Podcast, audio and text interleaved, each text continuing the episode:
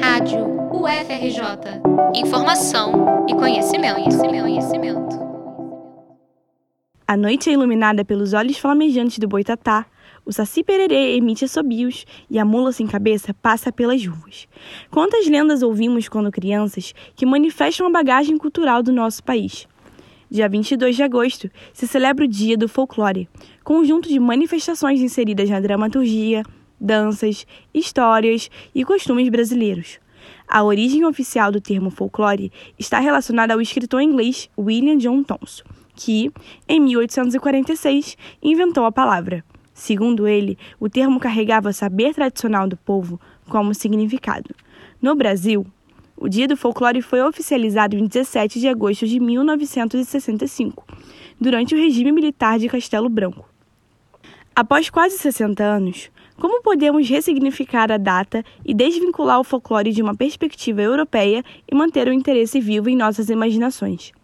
O professor e coordenador da Companhia Folclórica do Rio, Frank Wilson, nos responde, acrescentando uma característica da capital carioca, o lugar onde pessoas de várias partes do país se encontram e revivem suas tradições. Esse caráter do Rio de Janeiro de ser uma cidade cosmopolita, uma metrópole grande e que é, atrai para cá muita gente, por exemplo, muitos nordestinos, muitas hoje em dia muitos refugiados. Isso significa um espaço de reconstrução de cada uma dessas manifestações. Né? A gente tem, por exemplo, uma, uma o acento muito forte do, do, do povo nordestino na nossa cidade. E isso reflete em a presença do, da, da, dessas manifestações por aqui, né?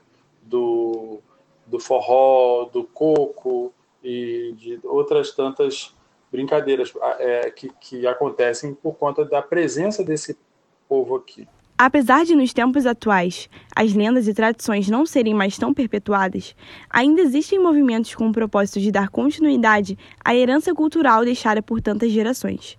Aqui no Rio de Janeiro, o grupo de Buma Meu Boi Brilho de Lucas traz o Maranhão para as terras cariocas, com a sede localizada em Parada de Lucas. O presidente da associação, Orlando Silva, nos contou um pouco de como surgiu o movimento, dentro do quintal da casa de um dos fundadores, antes de sair para as ruas da Zona Norte. A, a história do, do Brilho de Lucas ela surge em 1982.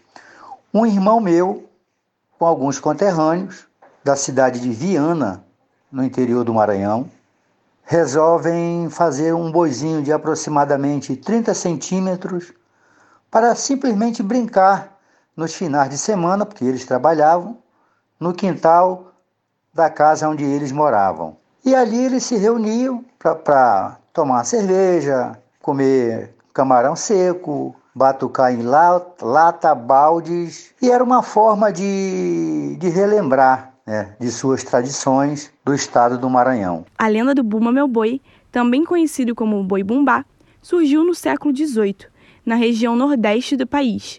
Em uma versão mais frequente, ela conta a história de um homem escravizado chamado Francisco, que, para atender aos desejos de sua esposa grávida, Catirina, matou o boi mais bonito de seu senhor o dono da fazenda, irredutível com a morte do animal, convocou curandeiros e pajés, os doutores do mato, para curá-lo e trazer o boi de volta à vida. Para celebrar a ressurreição do animal, o fazendeiro deu uma festa e perdoou o casal.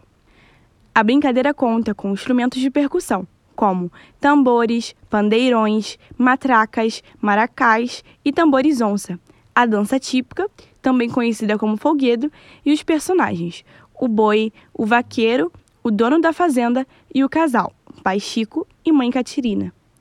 O Brilho de Lucas é o maior conjunto de Buma Meu Boi do Rio de Janeiro e a celebração ocorre anualmente, em um dia próximo ao dia de São João, 24 de junho. Trazer a memória e participar de movimentos como esse é uma forma de não permitir que a cultura popular seja silenciada. Orlando Silva deixou claro para nós que as diversas manifestações do Brasil não podem ser esquecidas por, porque o, Brasil é múltiplo, é multicolorido, é multicor, é, é, é um país do preto, do branco, enfim, do, do indígena. Não há, não, há, não há excluídos quando se fala de, de, de, de folclore. E, e, além do mais, sempre vão surgir grupos, como por exemplo o Brilho de Lucas, que vai levantar uma bandeira é, e vai saber valorizar demais o folclore brasileiro. Acompanhe o Brilho de Lucas nas redes sociais por meio do Instagram, arroba Brilho de Lucas Oficial e esteja por dentro do calendário de atividades do grupo. Reportagem de Rebeca Melo para a Rádio UFRJ.